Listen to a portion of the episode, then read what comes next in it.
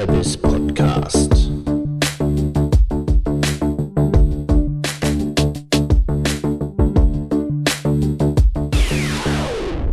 Herzlich willkommen zum FutureBiz Podcast. Mein Name ist Andreas Bersch, Gründer des Businessblog FutureBiz und der Digitalagentur Brandpunkt in Berlin. Gast und Gesprächspartner in unserem heutigen Podcast ist Rico Deutscher. Ein kleiner Hinweis, wir haben den Podcast aufgenommen am Rande der Konferenz Subscription Leaders in Frankfurt und falls es da zu kleineren Hintergrundgeräuschen äh, kommt, bitten wir das zu entschuldigen. Viel Spaß! Ja, hallo, ich sitze heute hier bei einem Podcast in Frankfurt auf einem sehr spannenden Event, nämlich dem Subscription Leaders Summit. Das ist ein Event organisiert von Billwerk und vor allem von Rico Deutscher, der mir gegenüber sitzt und mein heutiger Gesprächspartner ist. Und wie der Titel schon sagt, es geht einmal wieder um das Thema Subscription Economy. Da hatten wir schon zwei spannende Gespräche führen können, einmal mit Ulrich Herrmann und einmal auch mit Tien äh, von, von der, vom US-Anbieter Zung. Aber heute sprechen wir mit dem, ja, man kann sagen, deutschen Marktführer und ähm, wichtigen Akteur für die Dachregion, ähm, Billwerk, die dieses Event organisiert hat. Hallo, Rico. Ja, hallo. Du bist ähm, ganz kurz vorab Physiker, habe ich vorhin gerade gelernt, aber schon in einigen, seit einigen Jahren im ganzen Bereich Subscription Economy und Payment unterwegs. Vielleicht kannst du ganz kurz schildern, wie ist so dein ähm, mein Werdegang. Dein Werdegang oder was hat dich eigentlich auf die Idee gebracht, die Firma zu gründen? Also in der Tat bin ich vom Hintergrund Physiker, Mathematiker. Ich habe im Bereich theoretische Physik promoviert und habe danach beschlossen, in die Wirtschaft zu gehen. Meine erste Station war SAP, da war ich Softwareentwickler, Softwarearchitekt, bin dann zu McKinsey gegangen als Strategieberater auch für IT-Projekte und Plattformprojekte und bin dann Unternehmer geworden, Technologieunternehmer. Äh, und das waren eigentlich immer alles Softwareunternehmen, die ich da gegründet habe. Und ähm, Billwerk ist letztendlich das, das letzte was ich gegründet habe. Krönung sozusagen. Das soll die Krönung werden, ja. Wunderbar, prima. Ja, ähm, lass uns vielleicht mal ganz kurz einsteigen in das ganze Thema Subscription Economy. Wir haben auch gerade nochmal in einem Vortrag von, ähm, äh, von Herrn Hermann Heidelberg-Druck nochmal eigentlich so die, die, die Kernausgangslage gehört. Ähm, Verfügbarkeit von Produkten ändert Anreiz, Produkte zu kaufen nochmal am Beispiel illustriert, früher brauchte man das Lexikon zu Hause, um schnell auf Fragen der Kinder zu antworten. In dem Moment, wo es Wikipedia gab, war die Notwendigkeit entfallen, in gewisser Weise auch der Anreiz entfallen, dieses Produkt durch Kauf verfügbar zu machen. Und dieser Grundgedanke ist ja eigentlich das, oder ist ja eigentlich der, der der Subscription Economy zugrunde liegt. Vielleicht kannst du noch mal ganz kurz schildern, was macht aus eurer Sicht den, was schafft das Potenzial für eine Subscription Economy? Eine sehr grundlegende Frage. Vielleicht am Beispiel des Autos mal verdeutlicht. Ich habe jetzt vor zehn Jahren ein Auto gehabt und das stand die meiste Zeit rum, zwei Stunden am Tag gefahren. Das heißt, 90 Prozent der Zeit war es unproduktiv. Ja.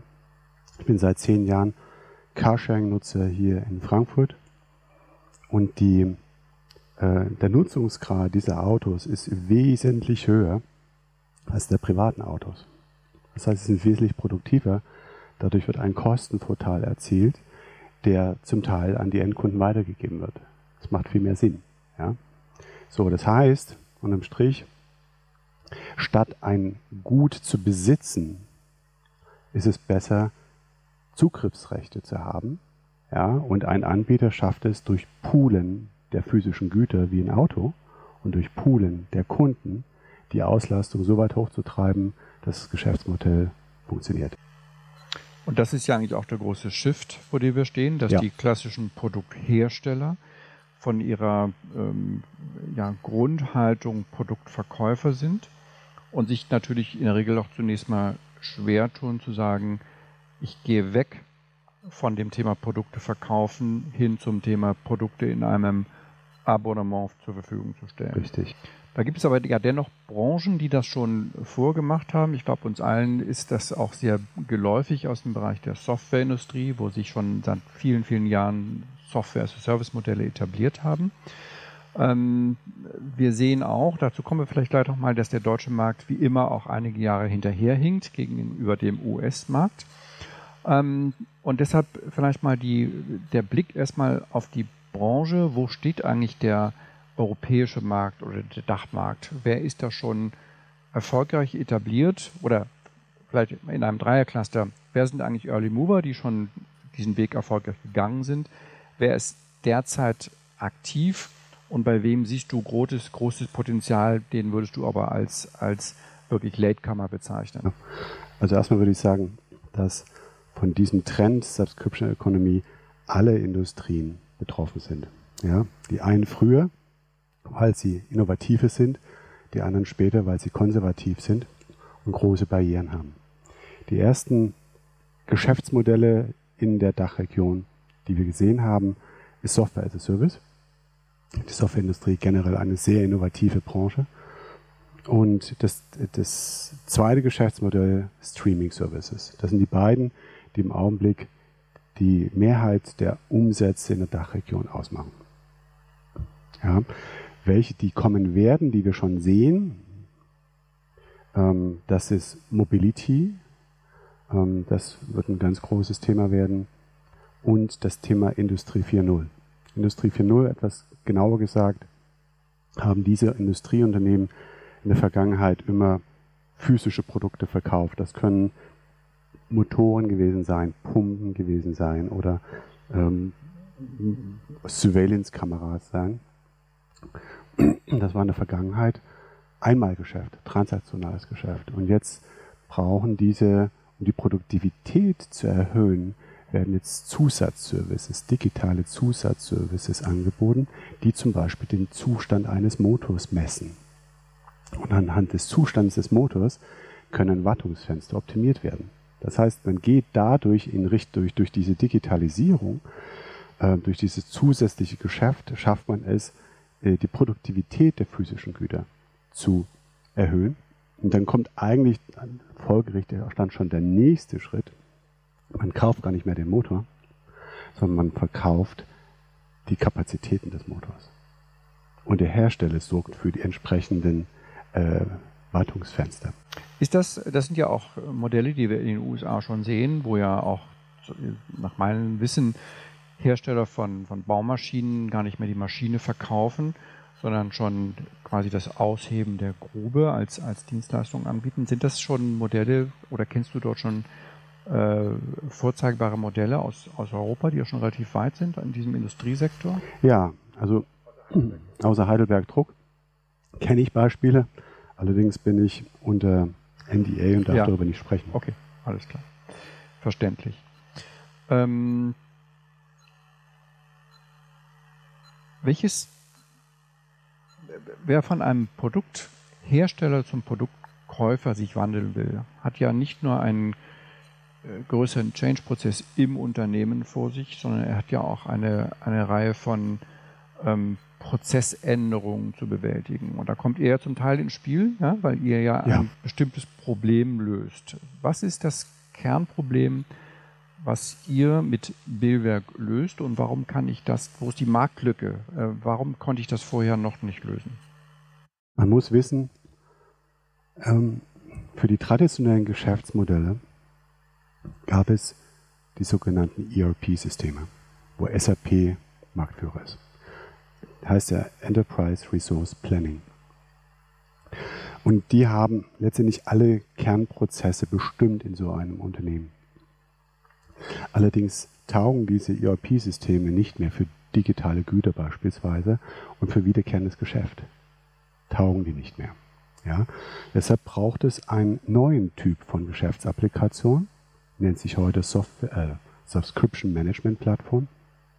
Und es ist nichts anderes als ein neuer Typ von ERP-System für die Subscription Economy. Das wird gebraucht. Ja? Und da drin in dieser Applikation werden letztendlich die ganzen Subskriptionsverträge gemanagt. Wann hat jemand die Subskription gekauft? Wann sind seine wann wird es automatisch verlängert, wann gibt es Upgrade, Downgrades. Basierend auf den Vertragsdaten ähm, wird dann eine Rechnung automatisiert erstellt, alles automatisch. Basierend auf der Höhe der Rechnung wird eine Zahlungstransaktion äh, angestoßen, dann wird geschaut, kommt diese Zahlung tatsächlich rein. Das sind alles diese wiederkehrenden Prozesse, die komplett automatisiert ablaufen müssen. Ansonsten sind die Prozesskosten zu groß. So, das ist der Umfang einer Subscription Management Plattform. Ein recht junger Typ von Geschäftsapplikation. Ähm, und das ist das, was unsere Plattform ausmacht. Nun gibt es ja, hattest du ja auch erwähnt, ja schon viele Modelle, die schon laufen, auch in, Deutschland im Bereich ja. Streaming, ähm, im Bereich Software as a Service, ähm, äh, ja auch in anderen digitalen Gütern, wo es schon Subskriptionen ja. gibt, bevor dieser Begriff aufkam. Wie haben die das vorher gelöst? Haben die das alles selbst gebaut? Ja, in der Tat ähm, sind, äh, ist, der, ist die Eigenentwicklung unser größter Wettbewerber. Ja, in der Tat. Äh, da sahen die Geschäftsmodelle noch wesentlich einfacher aus. Also es gab zum Beispiel dann halt einen Preis, äh, der jeden Monat dann in Rechnung gestellt wurde. Ja, wesentlich einfacher. Aber ja, das waren meistens ähm, Eigenlösungen, ähm, verknüpft mit semi-automatischen Prozessen, die auch fehlerhaft waren. Aber man muss es hier irgendwie behelfen, weil Subscription Management Plattform gibt es noch nicht so lange. Das ist ein recht junge, junge Typ von Geschäftsapplikation. Und das sind Eigenentwicklungen um bestehende, also ich, ich kenne zum Beispiel Kunden, die haben das basierend auf Salesforce gemacht. Die kommen von einem CRM-System und haben das einfach erweitert. Ja. Ich kenne das Beispiel äh, Finanzbuchhaltungssystem äh, und haben das dann erweitert. Ja. Und das sind meistens aber dann Eigenentwicklungen, die dann irgendwann, wenn sich das Geschäft vergrößert, der Aufwand auch immer größer wird. Ja? Und dann defokussiert man sich von seinem eigentlichen Kerngeschäft. Das ist wie, wenn man dann ein eigenes Buchhaltungssystem entwickeln möchte. Macht irgendwann keinen Sinn. Keine gute Idee, richtig. Ja. Nun äh, haben wir ja auch gesehen, welche eindrucksvollen Wachstumszahlen dieser Markt bringt. Ähm, vielleicht gucken wir da nochmal ganz kurz rein. Wie groß ist das Wachstum äh, in den USA? Wie groß ist der, ähm, der Markt in den USA? Wie, wie, stark hinkt der europäische Markt dahinter zurück? Ähm, und das verbinde ich dann mal mit der Frage, wenn dieses Wachstum, was du ja schon in deinem Vortrag aufgezeigt hast, so groß ist, ähm, droht euch da nicht dann auch äh, ein Markteintritt der, der führenden äh, Softwareanbieter wie, äh, wie SAP? Also, also muss man sagen, dass Europa den USA, was diesen Trend betrifft, also die USA sind die Pioniere der Subscription Economy, muss man einfach neidlos anerkennen. Woran kann das liegen? Entschuldigung für die Zwischenfrage. Woran liegt Woran das? das liegt? Da? Ja. Das ist generell im Technologiesektor so. Ähm, die haben einfach ein wesentlich besseres Ökosystem, bestehend aus sehr, äh, sehr professionellen Private Equity Firmen, VCs, die, die genau erkennen, was ist die nächste Generation von Geschäftsmodellen. Ja, in meiner vorigen Firma habe ich einen Open Source Anbieter gehabt. Deutsche VCs haben mich gefragt, warum ich Open Source anbiete. Amerikanische VCs haben mich gefragt, ähm, natürlich, äh, wir hätten jetzt das in Frage gestellt, warum denn nicht Open Source? Also es ist genau andersrum. Ja. Ich muss sagen, die amerikanischen VCs sind wesentlich professioneller als die Deutschen im Durchschnitt. Das ist ein Teil andere Teil, es gibt natürlich wesentlich mehr Entrepreneure als in also die üblichen Faktoren. Die üblichen wieder, Faktoren. Ja. Also gar ja. nichts, gar nichts jetzt marktspezifisches. Nein, nicht spezifisch für die Subscription Economy, mhm. sondern das ist einfach eine Innovationsmaschine. Ja, okay. ja, die Silicon Valley ist eine Innovationsmaschine. Okay. Und da ist unter anderem Open Source Software herausgekommen, aber da ist jetzt halt auch Subscription Economy herausgekommen. Okay, aber ich habe hab dich unterbrochen. Wir wollten ja gucken auf die Wachstumszahlen in den USA, das, das Marktvolumen verglichen mit äh, Europa ja. und dann die Frage, äh, wer da möglicherweise jetzt von den Großen ja. eintreten könnte. Ja. In den USA in den letzten Jahren haben wir Zahlen von Soora, da ist das jährliche Wachstum bei etwa 19 Prozent. Aber die sind auch schon auf einem wesentlich höheren Niveau, weil die USA acht bis zehn Jahre uns voraus sind. Ja. Ähm, wir sind, haben wesentlich später angefangen, auf einem wesentlich kleineren Niveau. Deshalb sind die Zahlen müssten größer sein, wesentlich größer sein. Und nach unseren Erkenntnissen wachsen wir in der Dachregion mit 130 Prozent, verglichen mit 19 Prozent in den USA, was ansehnlich ist. Ja, also da, da läuft was richtig, muss man sagen. Ja. Und ähm, wer, wer droht euch da? Wird ein SAP einsteigen oder sind die schon eingestiegen? Also ähm, wir haben SAP ähm, noch nie als Wettbewerber gesehen, äh, bei in Kundensituationen, auch in kompetitiven Kundensituationen. Ähm, es gibt, äh, obwohl ich weiß, dass SAP eine vergleichbare Funktionalität hat, aber für die Use Cases, für die Geschäftsmodelle, die wir im Scope haben, nicht anwendbar. Aus welchem Grund auch immer. Ähm, wenn wer mit uns am, am häufigsten im Wettbewerb steht, das sind einerseits die Eigenentwicklung, zum anderen US-Wettbewerber und das ist Soora hauptsächlich. Okay, dann lass uns doch nochmal auf ähm, auf den Reifegrad des europäischen Marktes gucken. Ähm, das hattest du ja vorhin auch schon ähm, sehr anschaulich aufgefächert, äh, unterschieden nach Startups, Corporates und den sogenannten Grown-ups. Ähm, man hätte erwartet, dass es die Startups sind, ja. die hier den Markt treiben, aber das ist offenbar gar nicht so. Nein. Ich habe auch, ich habe dasselbe erwartet. Äh, insbesondere vor, vor vier Jahren hätte ich erwartet, dass der, das meiste, ähm, natürlich von der reinen Anzahl an Geschäftsmodellen sind es die Startups. Aber die machen keinen Umsatz. Noch nicht. Die meisten machen ganz wenig Umsatz und nur ganz wenige entwickeln sich schnell. Ja? Wenn man sich das nach dem Umsatz anschaut, ähm, dann ähm, war, war in der Tat die Frage, sind es die innovativen Startups, die sehr schnell neue Geschäftsmodelle adaptieren können, aber zu wenig Markteinfluss haben? Oder sind es die Großen, die zwar sehr großen Markteinfluss haben, aber sehr langsam, sehr träge sind? Oder ist es das gesunde Mitte, die, gesunde Mitte, die äh, ausreichend Markt Macht haben, aber auch noch agil genug sind. Ja. Und zu unserer Überraschung war das am Anfang, äh, also vor, vor drei, vier Jahren, war das so, dass es die Grown-ups waren und nicht die Startups. Weil wir sehen, wir sehen bei den Startups sehr viele, eine hohe Zahl, die es nach einem, zwei Jahren nicht mehr gibt. Ja, ähm, nur wenige sind erfolgreich. Und das ist der Grund. Aber jetzt haben wir haben dieses Jahr diese Analyse wieder durchgeführt und jetzt haben, waren wir durchaus überrascht, dass die großen Unternehmen aufgeholt haben und jetzt sogar sozusagen mehr als 50 Prozent der Umsätze tätigen im Subscription-Markt. Ähm, und dass man sagen kann, die, äh, die Dachregion wird mit ihrem Subscription-Ökonomie immer erwachsener. Weil das ist ein Trend, den wir jetzt schon, wir haben gedacht letztes Jahr, das irgendwie hat irgendwelchen Nebeneffekte, äh, durch irgendwelche Nebeneffekte verursacht, aber dieses Jahr hat sich der äh, Trend nochmal deutlich verstärkt, dass wir sehen, okay, hier ist, passiert etwas Systemisches. Ihr seht ja aus euren Gesprächen viele oder in euren Gesprächen viele Unternehmen, die bei euch anfragen, die vielleicht in einer Planungsphase sind. Und nicht alle Modelle werden ja erfolgreich auf den Markt gebracht. Viele bleiben Planungen und werden als Planung wieder eingestellt.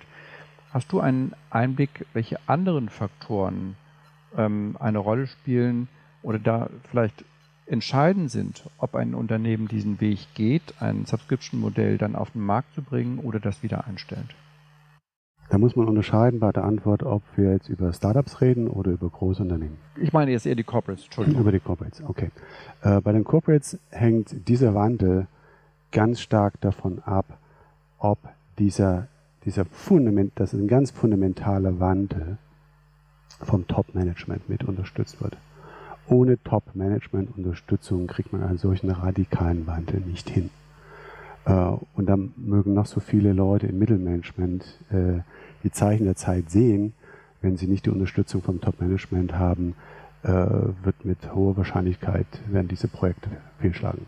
Aber sind das denn immer Projekte, wo es gleich um den Wandel geht oder geht es nicht auch oft um Pilotprojekte? Ich sprach hier in der Pause mit ähm, einem äh, Mitarbeiter von einem Pumpenhersteller, der so äh, mir erläuterte, dass sie so dann in den ersten Pilotprojektaufgaben aufge, äh, aufgesetzt haben, das mal testen, ohne dass das jetzt deren Kerngeschäftsmodell tangiert, nämlich Pumpen herzustellen und zu verkaufen und zu warten.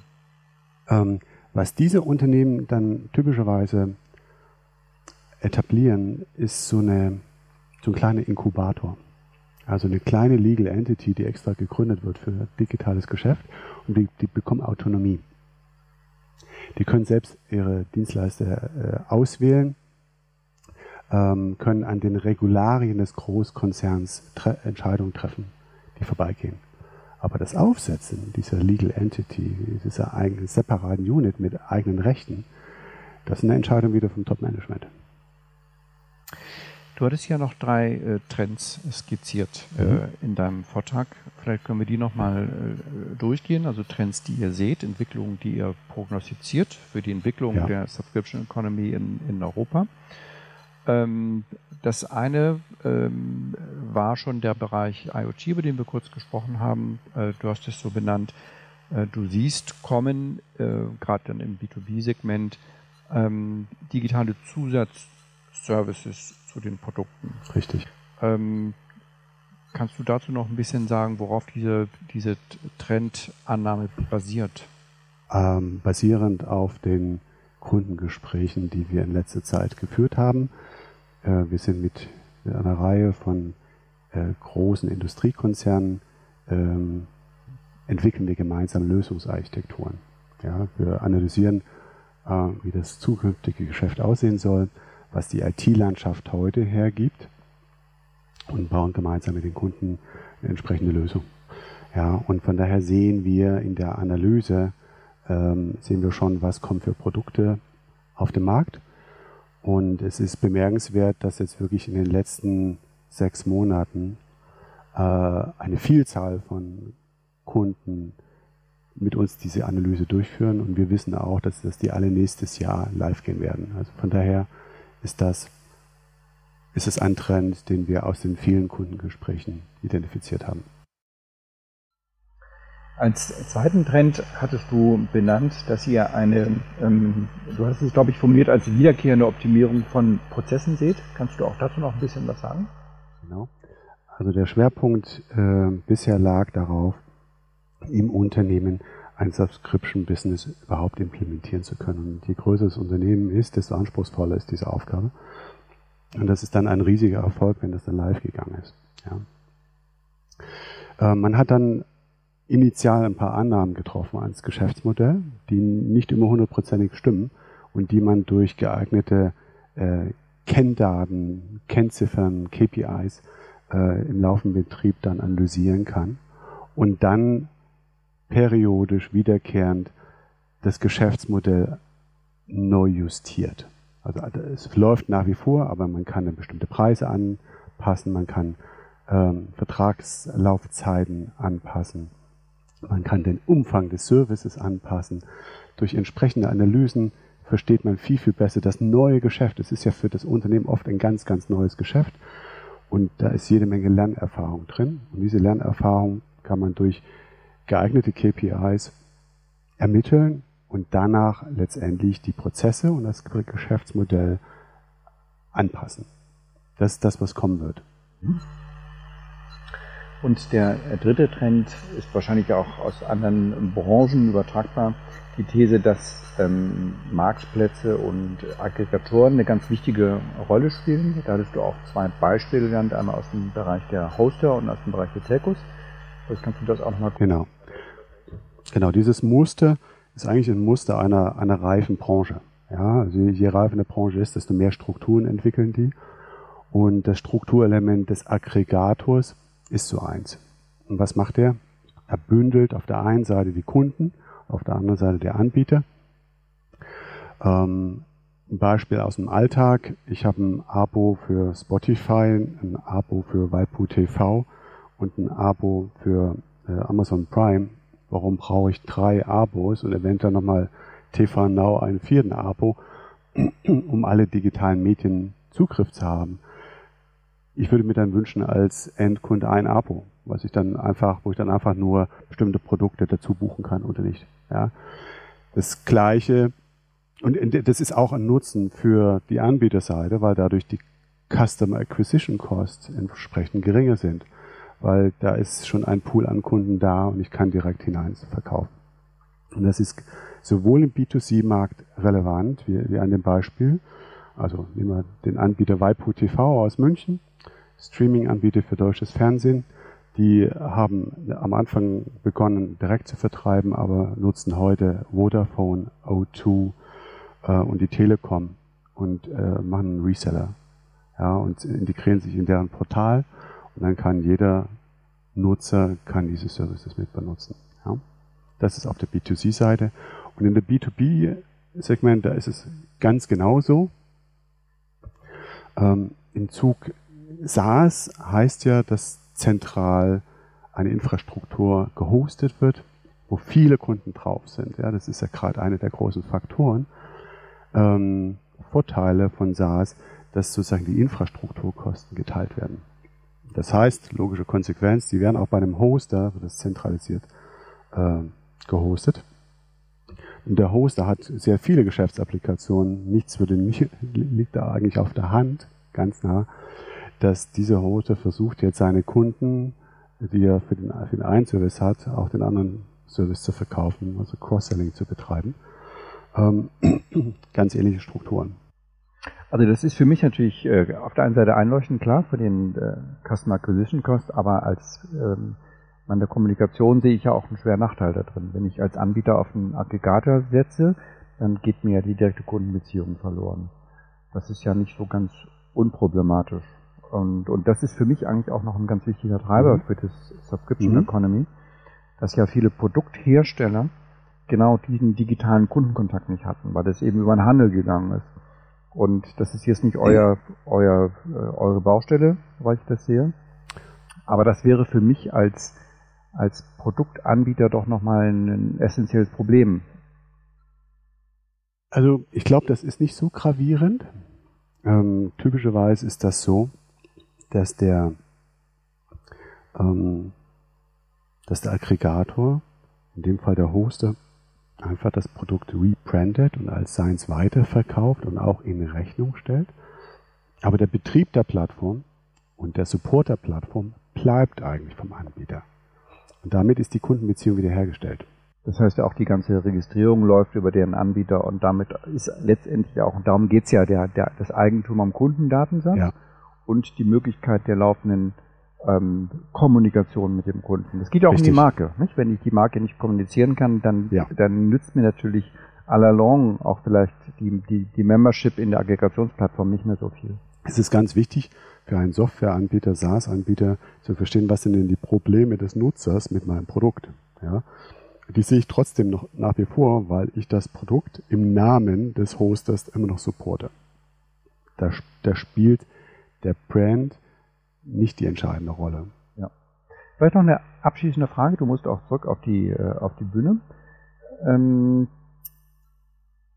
gibt es eine, würdest du sagen, es gibt ein, ein größeres Wachstumspotenzial für B2B als für B2C? Ja, denke ich. Ja, das, das denke ich, obwohl im Augenblick ähm, wir mit, mit den Streaming-Services ähm, recht hohes Volumen haben. Aber die, die Tiefe der Wertschöpfung im B2B reicht wesentlich weiter als im B2C und gibt äh, wesentlich mehr Möglichkeiten, dieses Geschäftsmodell umzusetzen. Ja, das denke ich. Rico, vielen Dank für das Gespräch und viel Erfolg euch bei eurer Konferenz noch. Vielen Dank.